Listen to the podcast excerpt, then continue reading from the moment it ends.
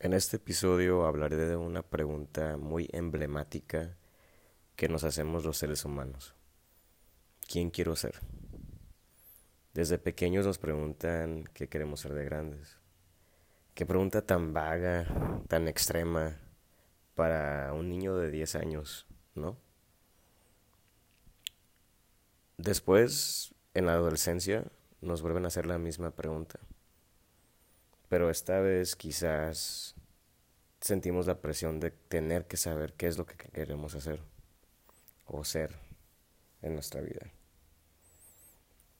Ahora a mis 26 años he llegado a comprender que la pregunta que nos debemos de hacer es qué queremos hacer de nuestra vida en lugar de quién queremos ser.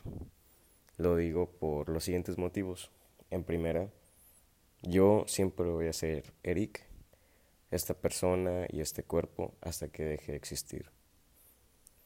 El querer ser alguien te brinda etiquetas y las etiquetas pueden ser enemigas ya que brindan estereotipos y un patrón de creencias que esa persona debe de ser una, de una manera específica.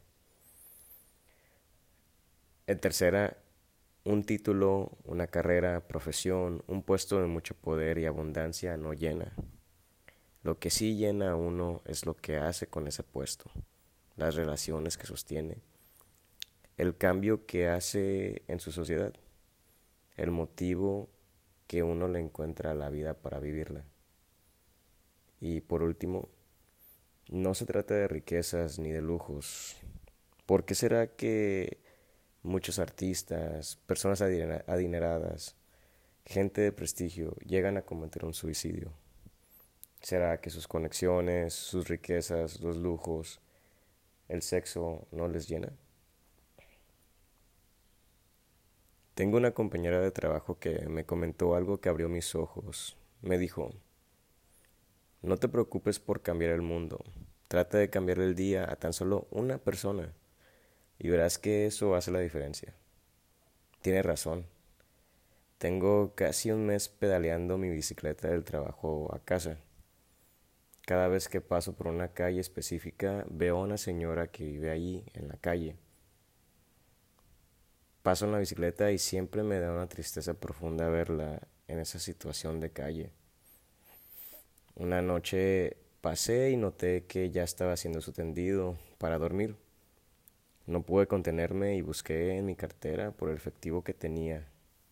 Me di la media vuelta y regresé con ella. Le entregué el dinero y le dije, buenas noches, mire tenga, para que se compre algo de cenar. No se lo esperaba, pero sé que con su sonrisa y sus ojos brillosos que delataron su aprecio y gratitud. Creo que eso me hizo más feliz a mí que a ella. Por mucho tiempo mis padres decían y presumían a sus amigos y conocidos que yo era muy inteligente y estudioso. Me creí esa etiqueta por 22 años, hasta que terminé la universidad y me recibí con mis dos licenciaturas, una en Derecho y otra en, en Español. Fue hasta ahí cuando tuve la oportunidad de conocer a una pareja que cambió el curso de mi vida por completo. Esta pareja me invitó a trabajar con ellos en una empresa multinivel, que por cierto no fue exitoso, pero sí me enseñó mucho sobre mi vida y cómo vivía pensando erróneamente de mí y mi propósito. Me di cuenta que mi única meta era estudiar, tener un título de universidad y hacer lo que mis padres siempre quisieron de mí pero cuando cumplí esta meta de graduarme, me puse a reflexionar, ¿qué es lo que yo quiero de mi vida? Nunca me lo había preguntado, aunque gracias a lo que aprendí en esta empresa, sí me di cuenta de lo que no quería terminar haciendo el resto de mi vida. Y eso es vivir por vivir, trabajar por trabajar, existir sin, sin intención. Yo quiero vivir con intención en mi vida. Esa es la meta para mí. Vivir cada día en el presente. El pasado ya fue, el mañana mañana vendrá.